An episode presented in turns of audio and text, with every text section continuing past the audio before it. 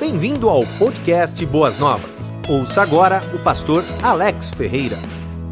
Eu gostaria de convidar você a, a ler um trecho da palavra de Deus comigo, um, um trecho muito conhecido, mas eu creio que Deus já reservou lições muito especiais para você nessa noite. Gostaria que você me acompanhasse na leitura bíblica do Evangelho de Mateus, capítulo 6, versículo de número 33. Mateus versículo 6, capítulo 6, o versículo, só vamos ler um versículo nesta noite e depois no decorrer da mensagem nós estaremos fazendo a leitura de outras passagens.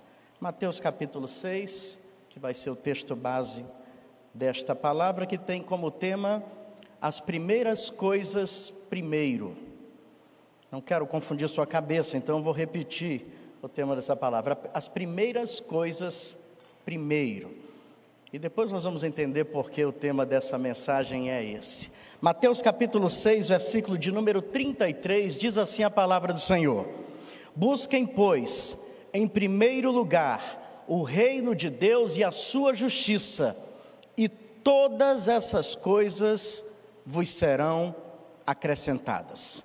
Busquem, pois, em primeiro lugar o reino de Deus e a sua justiça, e todas estas coisas lhes serão acrescentadas. As primeiras coisas primeiro. Eu quero começar essa minha palavra ah, citando uma, um fato interessante que aconteceu dentro de uma, de uma sala de uma faculdade. Determinado professor tentando aplicar uma, uma grande lição, uma, uma, fazendo uma grande aplicação aos seus alunos, chegou um dia na sala com um frasco, com a, a sua abertura, né, já bem alargada e com alguns pacotes que ele colocou sobre a mesa, sobre a sua mesa de professor. E pegou o primeiro, pegou aquele frasco diante de toda a turma e disse para e perguntou para os seus alunos: ah, observem o que eu vou fazer aqui agora. E dentro de das, dos pacotes que ele trouxe, ele pegou grandes pedras, mas que passavam ali por aquele orifício daquele frasco que ele trouxe. Ele começou a colocar todas aquelas pedras até que chegou até a borda daquele recipiente. E ele perguntou para os seus alunos, quando chegou, quando fez essa, quando tomou essa ação: esse, esse recipiente já está cheio? E um aluno lá de trás falou: Claro que sim, professor. E ele disse: Ok. E ele abriu um outro pacote que estava sobre a sua mesa e pegou e encheu a sua mão de seixo. Vocês sabem que é seixo, né? Seixo que chama, né? Aquelas pedrinhas minúsculas, é seixo que chama? Ou vocês têm outro nome? Brita, seixo. E ele pegou aquelas pedrinhas minúsculas, que já, e com a outra mão tinha aquele, aquele recipiente, ele começou a jogar aquelas pedrinhas minúsculas dentro daquele recipiente que já estava até a borda com as pedras grandes. E depois de chegar até o limite também daquelas pedrinhas que escorregavam entre as pedras grandes, ele perguntou mais uma vez para a turma: esse recipiente já está cheio? E agora a turma já ficou confusa, não sabia o que responder. E alguém gritou lá atrás: É possível que sim, professor. Ele disse: Ok. Pegou um outro pacote que estava em sua mesa e agora nele continha areia. E ele pegava punhados de areia com a sua mão e jogava dentro desse recipiente que já tinha as pedras grandes, as pedras pequenas e agora ele preenchia ainda os espaços vazios com aqueles punhados de areia. E fez isso várias vezes.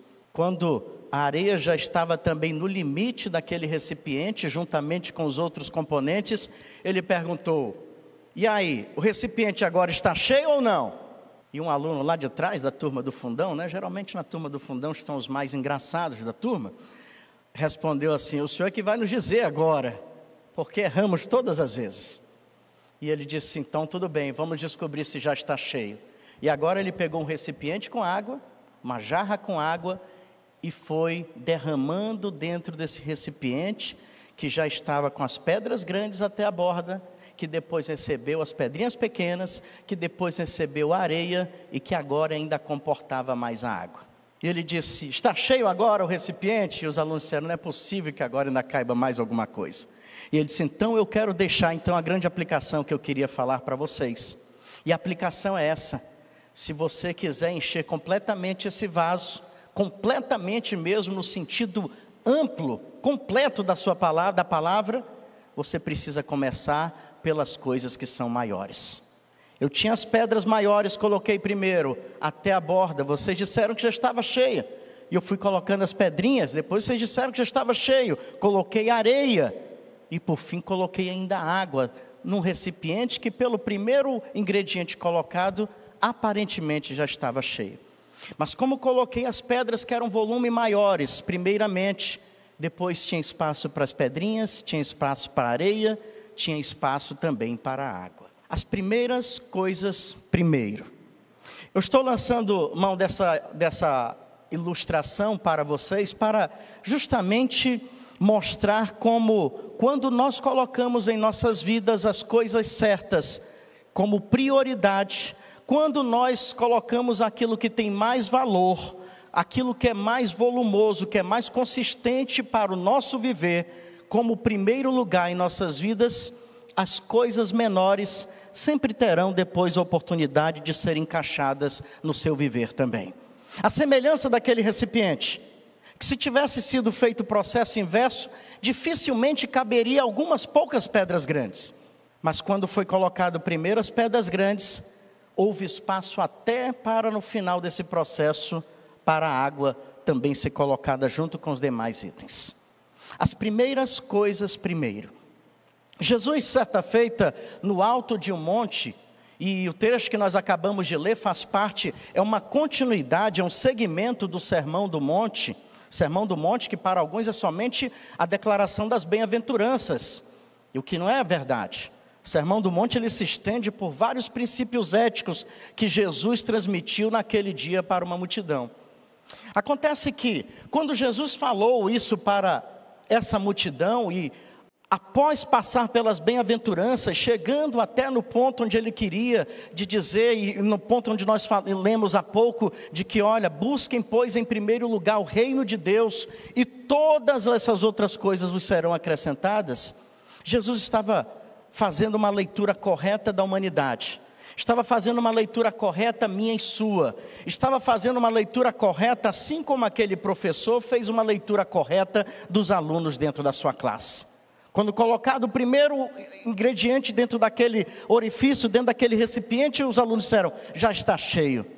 Mas não estava, cabia espaço para mais coisas. Porque as coisas, as pedras que eram maiores foram colocadas em primeiro lugar. Jesus fez uma colocação importante que ela não ficou num monte onde ele pregou aquele sermão conhecido como Sermão do Monte ou Sermão da Montanha. Jesus fez uma colocação importante, conhecendo e pensando em toda a humanidade, pensando em você, pensando em você que está nos acompanhando agora também. Jesus sabia que no meio da agitação da vida, no meio das experiências que participamos, que vivenciamos, nós seríamos tentados muitas vezes a colocar as coisas erradas como prioridade em nossas vidas. E isso poderia fazer-nos transbordar em uma velocidade muito maior, transbordar a nossa paz, transbordar a paciência, transbordar os meios da graça de Deus poderiam ficar por último, quando deveriam ser os mais importantes e serem colocados como primeiro em sua vida. Jesus disse do alto do monte: Busquem, pois, em primeiro lugar o reino de Deus. E eu quero fazer algumas considerações importantes com você. Essa palavra, esse termo que Jesus usou, busquem, busquem, pois, em primeiro lugar o reino de Deus. A palavra primeiro não está se referindo somente ao sentido numérico da palavra, não está se referindo somente a uma ordem numérica mas sim uma ordem prioritária. Quando Jesus falou primeiro, dizia: coloquem o que é mais importante. Poderia na nossa língua até ser traduzido por essa expressão. Coloquem como mais importante na vida de vocês o reino de Deus e a sua justiça. E aqui nós podemos já começar uma série de colocações e de observações importantes que vão fazer a diferença na sua vida daqui para frente. Quando Jesus falou: busquem, pois, em primeiro lugar o reino de Deus. Eu quero parar com você agora para falar sobre essa busca pelo reino de Deus em primeiro lugar. Eu acredito sinceramente que quando Jesus fez essa colocação, fazendo um raio-x dos ouvintes do monte, fazendo um raio-x da alma de toda a humanidade, que na sua onisciência ele já conhecia. Ele estava querendo transmitir algo muito importante. Talvez um alerta para toda a humanidade. Quem sabe um alerta para você nesta noite, quando ele diz: busca em primeiro lugar o reino de Deus. Eu acredito que Jesus estava nos alertando para o perigo de outros reinos que possam fazer parte da sua vida e que possam estar tentando tomar o lugar de Deus, tentando tomar o lugar do reino de Deus. Eu acredito sinceramente que Jesus buscou o alto daquele monte para proferir essa frase porque ele queria que ela ecoasse com o passar das eras e chegasse até, você, até você hoje. Busquem, pois, em primeiro lugar o reino de Deus. Pastor, pode haver outros reinos? Sim. E quando eu disse para vocês que eu acredito que o Senhor queria alertar-nos sobre a possibilidade, sobre a ameaça de outros reinos tomarem o lugar de Deus na sua vida, eu acho que o meu pensamento é coerente. E explico por quê. Nós vamos ver na história bíblica, e por que não dizer na história da humanidade, muitos reinos surgindo. Eu não estou falando de reinos de homens, eu não estou falando de reinos de impérios, eu não estou falando de grandes ah, realezas, de grandes homens que ocuparam o trono e comandaram seus povos. Eu não estou falando sobre isso. Eu estou falando sobre o perigo de reinos que podem estar sendo tentadores para você a tal ponto de você imaginar e, quem sabe, estudar a possibilidade de tê-los como prioridade na sua vida, como tê-los em primeiro lugar na sua vida. Eu posso exemplificar isso. Eu posso falar muito bem sobre o reino da satisfação pessoal. Você já ouviu falar sobre esse reino? Eu, particularmente, chamo esse reino do reino do ego. Guarde bem essas expressões que nós vamos construir nessa noite. Reino do ego. Esse é o primeiro reino ameaçador para tomar o lugar do reino de Deus na sua vida. Sabe como é que funciona esse reino do ego? É aquele reino onde você vive em função de tudo aquilo que te é prazeroso. Você vive em função de tudo aquilo que no fim do dia vai te trazer um bem-estar, vai te dizer, vai, vai, vai fazer você dizer para si mesmo: eu sou forte, eu sou poderoso, eu sou capaz, eu posso fazer. O reino do ego é aquele que massageia você e te diz: você é o cara. O reino do ego é aquele que te faz sentir grande e que te chega a levar até a pensar que você não precisa tanto de Deus na sua vida quanto você imaginava. Esse é o reino da satisfação pessoal. O reino do ego é aquele em que os seus súditos vão viver em função de seus próprios prazeres, das suas próprias satisfações, das suas próprias vontades. É quando a sua vontade determina o que você vai fazer e não a vontade de Deus. Esse é o reino dos prazeres pessoais, esse é o reino da satisfação pessoal, esse é o reino do ego. Tem uma história de um personagem bíblico que eu chamo daquele personagem que começou bem, mas terminou muito mal. Ele era filho de um rei muito famoso. Um pai dele foi chamado na história bíblica de um homem segundo o coração de Deus. Estou falando de Salomão, filho de Davi. Livro de 1 Reis vai contar a história do reinado de Salomão, vai contar a história do seu primeiro contato com Deus antes de assumir o reino, antes de ser dado a ele as plantas do templo que ele iria construir, privilégio esse que não foi dado para o seu pai Davi. E sabe o que acontece? Quando Deus se apresenta para esse homem, para Salomão, e diz: Salomão, você vai ser o rei agora do meu povo. O que, é que você precisa? Aquele homem humildemente, vejam como ele começou bem. Ele disse: Senhor, eu te peço sabedoria. Eu te peço sabedoria para conduzir o povo de Israel. Eu te peço sabedoria para fazer do meu reinado um reinado tão bom, melhor quanto o reinado do meu pai. Eu te peço sabedoria, Senhor. Primeiro Reis capítulo 3, 3 vai começar a contar a história de Salomão e lá, se você já leu a Bíblia, depois você pode ver também, tem uma expressão que me chamou muita atenção sobre o início da história de, de Salomão. A Bíblia diz em 1 Reis 3, 3, Salomão amava a Deus. Guarde essa expressão, Salomão amava a Deus. Porque lá na frente, em 1 Reis, capítulo 11, nos versos 1 até o verso 4, já vai falar sobre os últimos dias de Salomão na terra. A Bíblia vai dizer que aquele homem estava já envelhecido, com o reinado em suas mãos, com todas as suas realizações já diante, respaldadas pelo povo, pela nação de Israel.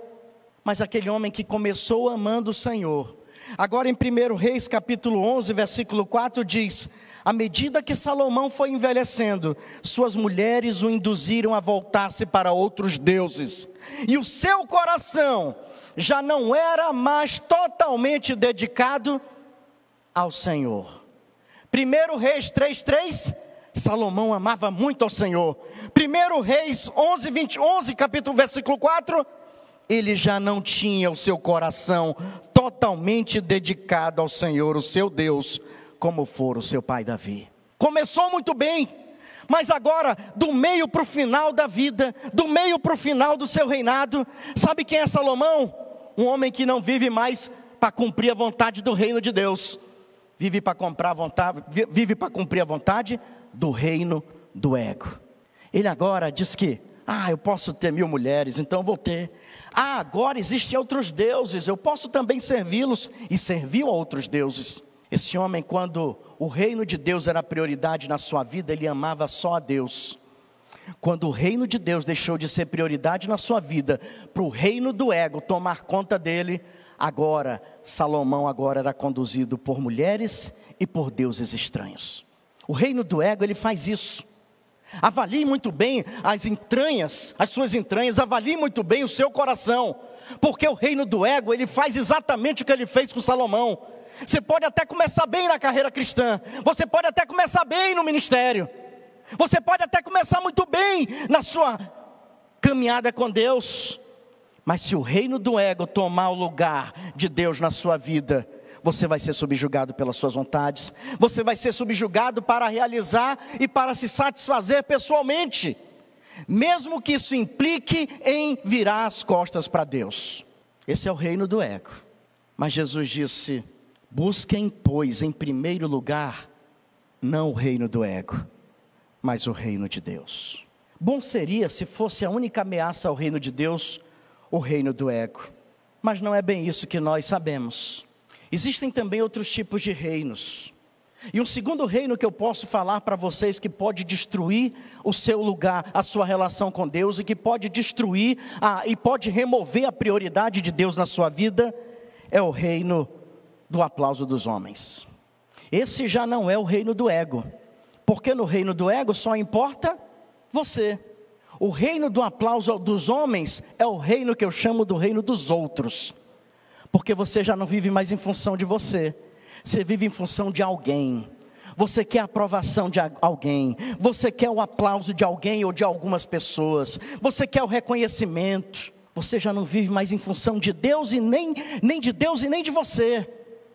Você vive em função de alguma pessoa, de uma associação, de um grupo, enfim e você começa a deixar Deus de forma secundária, porque a sua maior preocupação agora é ser aprovado por alguém. A sua maior preocupação agora é fazer com que receba o aplauso daquelas pessoas pelas quais você insistentemente tem se esforçado em agradar. Esse é o reino da aprovação dos homens. Esse é o reino dos outros. Você vai viver em função de alguém. E sabe, meus irmãos, esse reino dos outros aconteceu também no período em que a igreja mais crescia na face da terra, dos seus primeiros passos. Durante a igreja primitiva, isso foi uma ameaça que aconteceu dentro, no meio de homens tremendamente usados por Deus. Você sabia disso? Quando Paulo escreve a sua carta à igreja aos Gálatas, e vejam como era a inteligência daquele homem.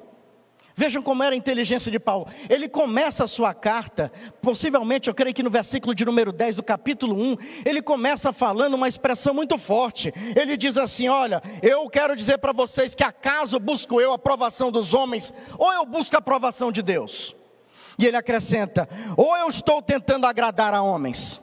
Se eu ainda estivesse procurando agradar homens, eu não seria servo de Cristo. Aí você Poxa, o que isso tem a ver com a carta que é uma carta circular, que iria passar por várias igrejas, iria passar por várias mãos? Olha como o apóstolo Paulo era inteligente, olha como ele era usado por Deus para alertar sobre reinos que não eram o reino de Deus. Quando ele agora escreve essa carta a Galácia, ele vai mencionar sobre o momento que ele vai se encontrar com o apóstolo Pedro lá em Antioquia. E observe, o maior o registro da maior bronca que um apóstolo deu em outro está presente no capítulo 2 da epístola de Paulo aos Gálatas. Paulo começa a sua carta dizendo: irmãos, ou eu vou buscar a aprovação de Deus, ou eu vou buscar a aprovação de homens. Só que se eu buscar a aprovação de homens, eu não sou servo de Cristo, eu vou ser servo de homens, eu vou ser escravo de homens, eu vou participar do reino dos outros e não do reino de Deus. E agora nós vamos ver lá em Gálatas capítulo 2, Paulo chamando Pedro, porque o lance de Pedro era o seguinte: Pedro estava entre os gentios e quando não tinha ninguém da base da igreja primitiva por perto, as escrituras dizem que ele comia com os gentios. E a expressão comia era mais ou menos assim: ele sentava à mesa para conversar, ele sentava à mesa para falar sobre a vida, para tomar um café, para abrir seu coração e para ouvir os gentios abrindo o seu coração para ele.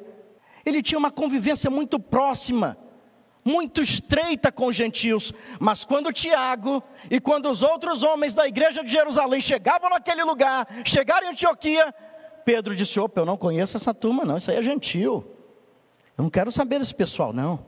Eu preciso agradar Tiago, eu preciso agradar os outros apóstolos. Paulo chama ele diz: Vem cá, Pedro, vem cá, Pedrinho. Que história é essa, Pedro? Assim como eu, você foi chamado para pregar aos gentios. Que história é essa? Você senta na mesa com eles e agora você simplesmente, quando chega o pessoal de Jerusalém, você finge que não os conhece. Que história é essa, Pedro? Você vai servir a Deus ou aos homens, Pedro? Você vai ser servo do reino dos outros ou você vai ser servo do reino de Deus? Esse é o reino dos outros. Esse é o reino dos outros que você precisa parar para avaliar se ele não é prioridade na sua vida. Você tem vivido para agradar alguém? Você tem vivido para satisfazer os anseios, as expectativas de outras pessoas? Ou você tem vivido para cumprir a vontade do reino de Deus na sua vida? Não se pode servir a dois senhores, não se pode servir a dois reinos. Há uma frase que eu acho muito interessante de John Kennedy, que foi um dos presidentes dos Estados Unidos da América. Certa feita ele diz: Olha, eu não sei qual é o caminho para o sucesso, mas o caminho para o fracasso, com certeza, é tentar agradar a todos. Você quer falhar na sua carreira? Tente agradar a todos. Você quer tentar falhar na sua, você quer falhar na sua liderança? Tente agradar a todos. Você quer falhar na sua relação com Deus? Tente agradar aos homens. Tente agradar as pessoas em vez de agradar a Deus. E você encontrará o fracasso, com certeza. Esse é o reino dos outros. A semelhança do reino do ego, ele também causa muitos estragos, ele afasta as pessoas de Deus, ele tira o reino de Deus da jogada. Mas tem mais um reino que eu gostaria de deixar para vocês como esse alerta que veio do alto do sermão, do, do, do monte onde foi declarado o sermão de Jesus Cristo. Esse alerta, ao contrário do sermão, ao contrário do reino do ego e o reino dos outros, como eu chamei, que está relacionado a pessoas, o reino do ego, esse terceiro reino está relacionado a coisas. Eu chamo de o reino da grana. O reino da grana. São as ameaças mediante as riquezas desse mundo. Eu não encontrei um nome melhor e achei interessante para fixar na sua mente. O reino do ego, o reino dos outros e o reino da grana. O reino da grana é aquele onde seus súditos baseado no dinheiro, baseado nas coisas materiais, baseado nas suas posses, vivem em função disso, são escravos dessas coisas, são súditos das coisas materiais e são capazes de perder a própria vida, sua saúde, sua paz e até mesmo sua integridade, se for preciso, para garantir que a grana esteja no bolso, para garantir que haja riqueza em seus celeiros. Esse é o reino da grana. Quando Jesus alertou, busca em primeiro lugar o reino de Deus, é porque ele sabia que esse reino da grana, o reino das riquezas, iria ameaçar muitos. Certa feita ele esteve com um jovem, está registrado lá em Mateus 19. E aquele jovem procura Jesus e era, parecia magnífica a vida de, um, de uma pessoa com tão pouco tempo de existência. Aquele jovem procura Jesus e diz assim para ele: Senhor, o que, é que eu preciso fazer? Bom mestre, o que, é que eu preciso fazer para herdar a vida eterna? E Jesus, conhecedor de tudo que se passa dentro do ser humano, diz para ele: Ó, vai e cumpre os mandamentos. Aquele jovem, quais são esses mandamentos? Mas Jesus sem problema. Jesus cita meia dúzia de mandamentos e ainda acrescenta e também ama o teu próximo como a ti mesmo. Seis mandamentos Jesus cita para aquele jovem e ainda acrescenta o mandamento do, de amar. Prontamente aquele jovem diz: Senhor, eu estou cumprindo tudo isso, ó, faz tempo. Há muito tempo eu cumpro todas essas coisas. Jesus disse: Ok, vamos ver se o reino de Deus é a prioridade na sua vida. Então faz o seguinte Vai agora, vende tudo que você tem, vende os seus bens. O dinheiro que você recolher dessas, dessa venda, de todas essas vendas, você dá aos pobres. E aí faz o seguinte: você vai ter um tesouro no céu agora. Aí você pode vir e me seguir. Eu fiz parte de um deles por um momento. O jovem rico fazia parte de um também. O que Jesus ecoou do alto daquele monte foi um alerta para nós, homens e mulheres do século 21. Busquem, pois, em primeiro lugar o reino de Deus. Busquem, pois, em primeiro lugar sua justiça. Não deixem que, por mais tentador que seja, que esses outros reinos tomem o lugar de Deus nas suas vidas. Não deixem. Ele vai, esses reinos vão te escravizar, vão tomar a tua paz, vão tomar tua alegria, vão tomar tua esperança e o principal, vão tomar o lugar de Deus na sua vida mas busque em primeiro lugar o reino de Deus. E Jesus acrescentou mais depois desse alerta, sabendo que nós seríamos tentados a viver e fazer parte de outros reinos. Jesus diz: olha, primeiras, as primeiras coisas primeiro, é primeiro o reino de Deus. E uma outra coisa que deve ser primeiro na sua vida é a justiça de Deus. Busque em primeiro lugar o reino de Deus e a sua justiça. Eu preciso falar para você o que que Jesus quis dizer nessa colocação quando ele disse: "Busquem a justiça de Deus junto com o reino". A justiça de Deus, essa palavra mencionada por Jesus nesse trecho, tem duas explicações muito plausíveis que você não pode ah, sair sem conhecê-las. A primeira dessas explicações é a seguinte: é você entender que quando Jesus falou busque a justiça de Deus, ele estava se referindo a uma palavra que na nossa língua pode ser traduzida por retidão. Jesus estava dizendo: busquem uma vida reta diante de Deus, busquem a viver os parâmetros. Uma palavra para a tradução de justiça nesse texto seria conformidade.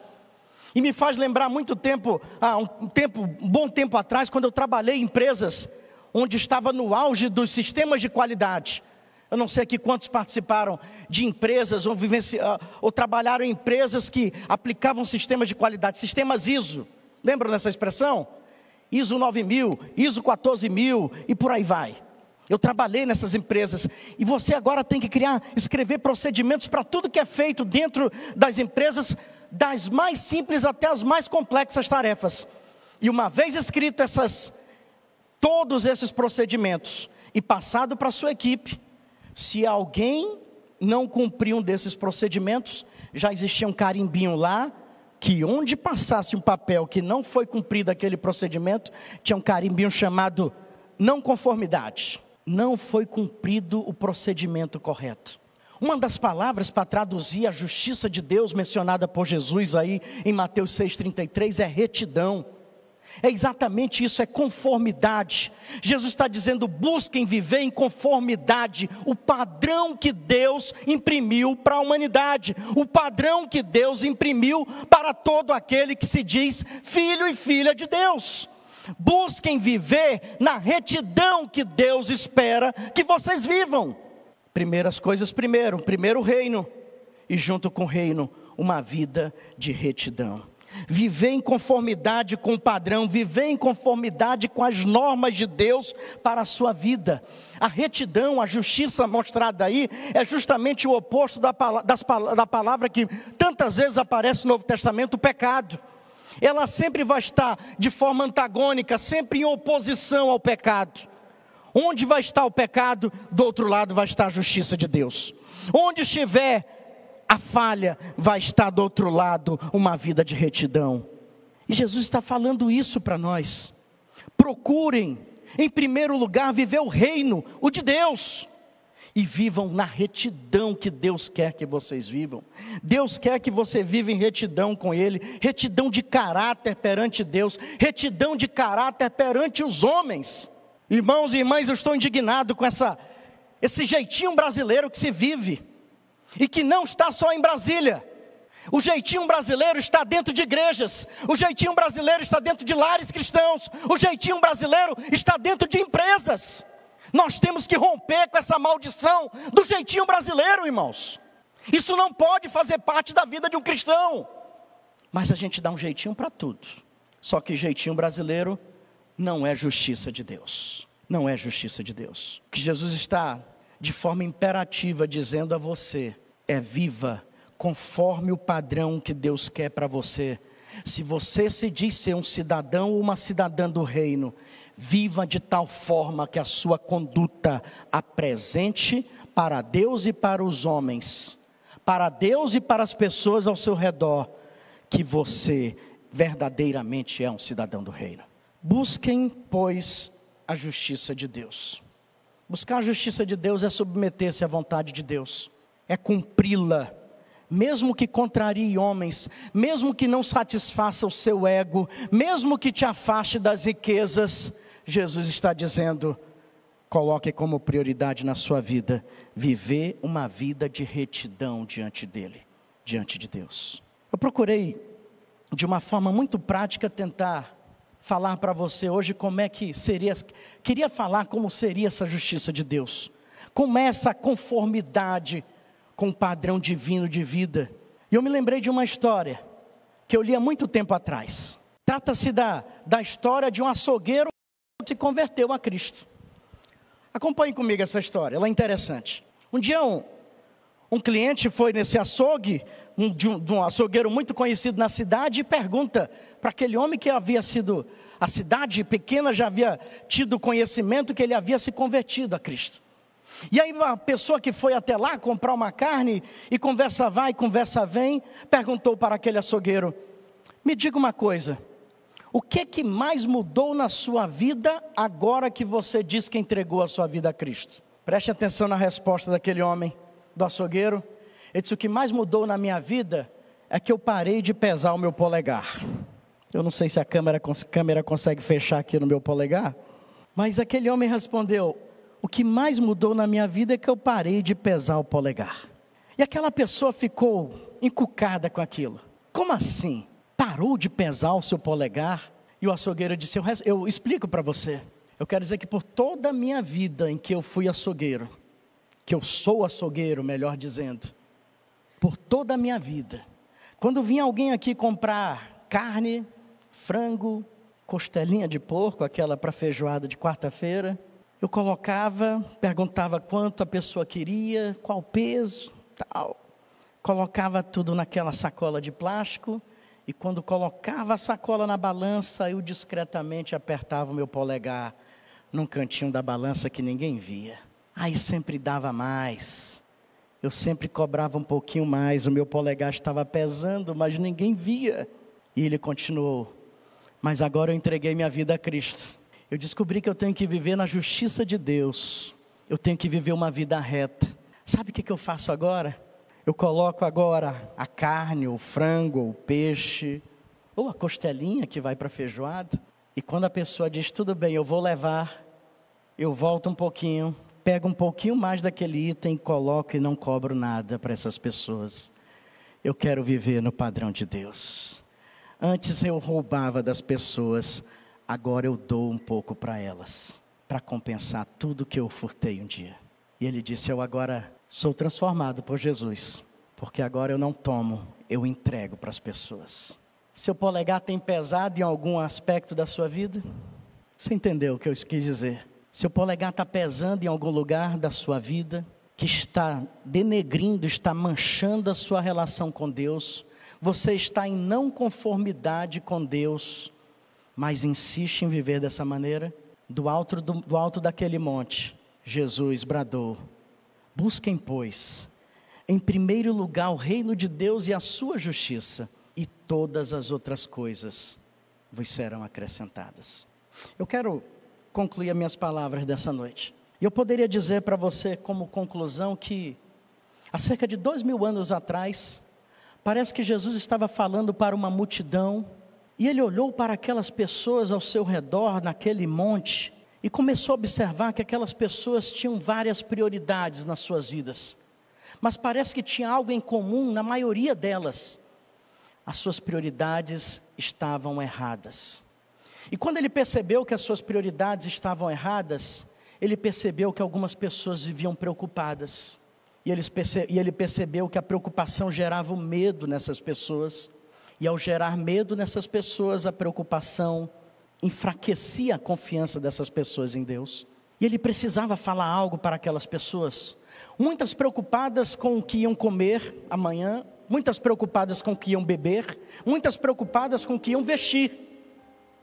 Lá do alto daquele monte, há dois mil anos atrás, uma voz do Filho do Deus Salvador bradou dizendo, e que ecoa até hoje aqui nesse lugar, que ecoa até hoje aí na sua vida, dizendo: busquem, pois, em primeiro lugar, o reino de Deus.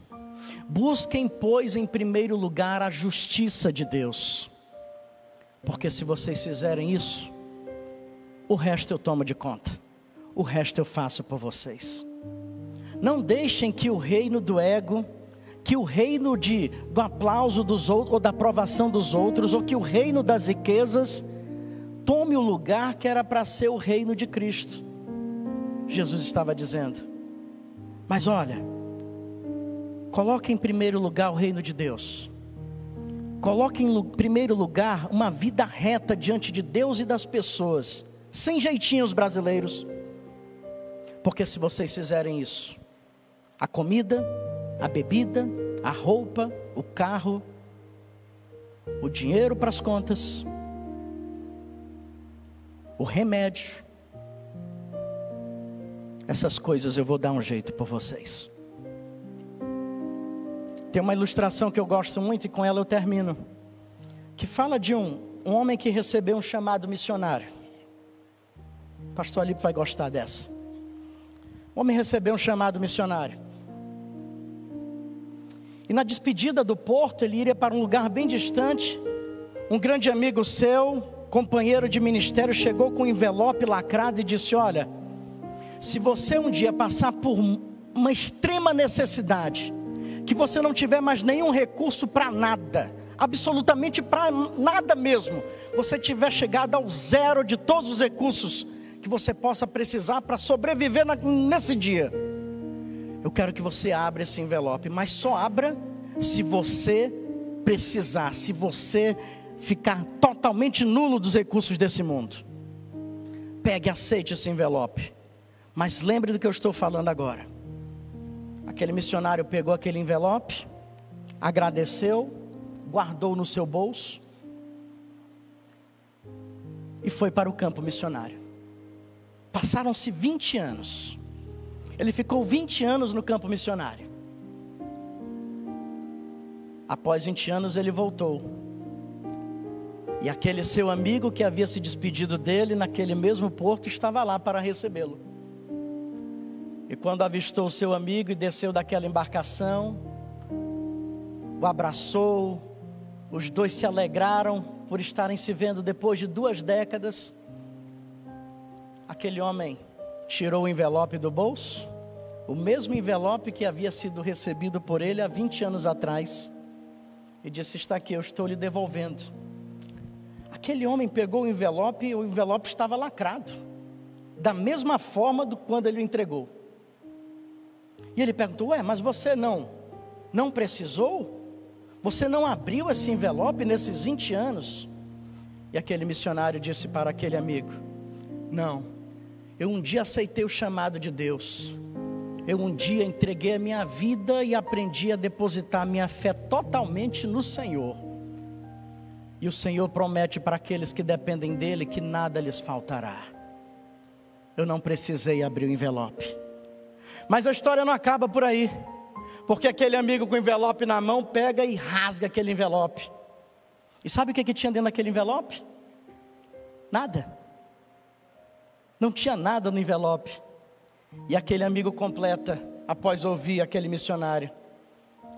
No envelope eu não coloquei nada, porque eu sabia que para pessoas que aceitam e se comprometem a viver uma vida em total obediência à vontade de Deus, que colocam a Deus em primeiro lugar em suas vidas, o Senhor vai providenciar todas as outras coisas. Eu não coloquei nada no envelope, porque eu sabia que Deus te daria tudo que você ia precisar. E assim Deus fez. Busquem, pois, em primeiro lugar o reino de Deus e a sua justiça, e todas essas coisas vos serão acrescentadas. Qual o reino que você tem colocado como prioridade?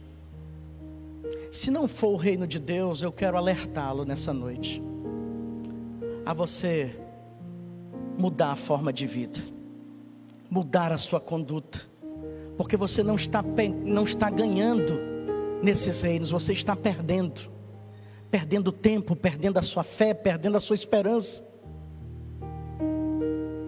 Mas para aqueles que buscam em primeiro lugar o reino de Deus e a justiça de Deus, para todos aqueles que não deixam se levar pelos seus egos, que não se deixam levar pela aprovação dos homens, que não se deixam levar pelas riquezas desse mundo, mas que vivem uma vida para o reino de Deus, em obediência a Deus, aqueles que se entregam verdadeiramente a Deus e vivem uma vida reta diante de Deus e da humanidade.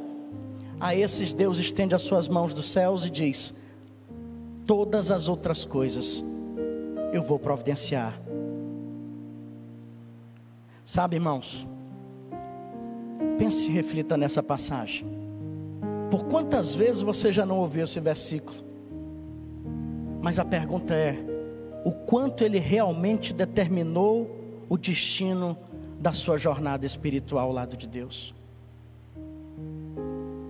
Porque eu acredito o seguinte, aqui termina: que quem oferece o segundo lugar para Deus,